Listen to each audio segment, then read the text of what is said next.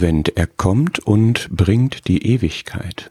Für manchen ist die Adventszeit mehr ein Warten auf Geschenke als ein Erwarten des Christkinds. Wenn nicht das Christkind, sondern der Christus tatsächlich in mein Leben kommt, dann bringt er keinen Sack voll mit Glanzpapier, Glitter und Lametta, sondern nicht weniger als die Ewigkeit. Gott hat jedem Geschöpf die Ewigkeit ins Herz gelegt, eine Sehnsucht nach dem Ewigen. Und das passende Gegenstück bringt er, wenn du ihm die Tür aufmachst. Ewigkeit ist das, was nicht zeitgebunden und erdverbunden ist. Es ist das, was bleibt, wenn die Zeit vergeht und was hält, wenn die Erde nicht mehr trägt. Es ist das Echte, das man nicht kopieren kann. Es ist der wahre Wert, den man durch nichts aufwiegen kann.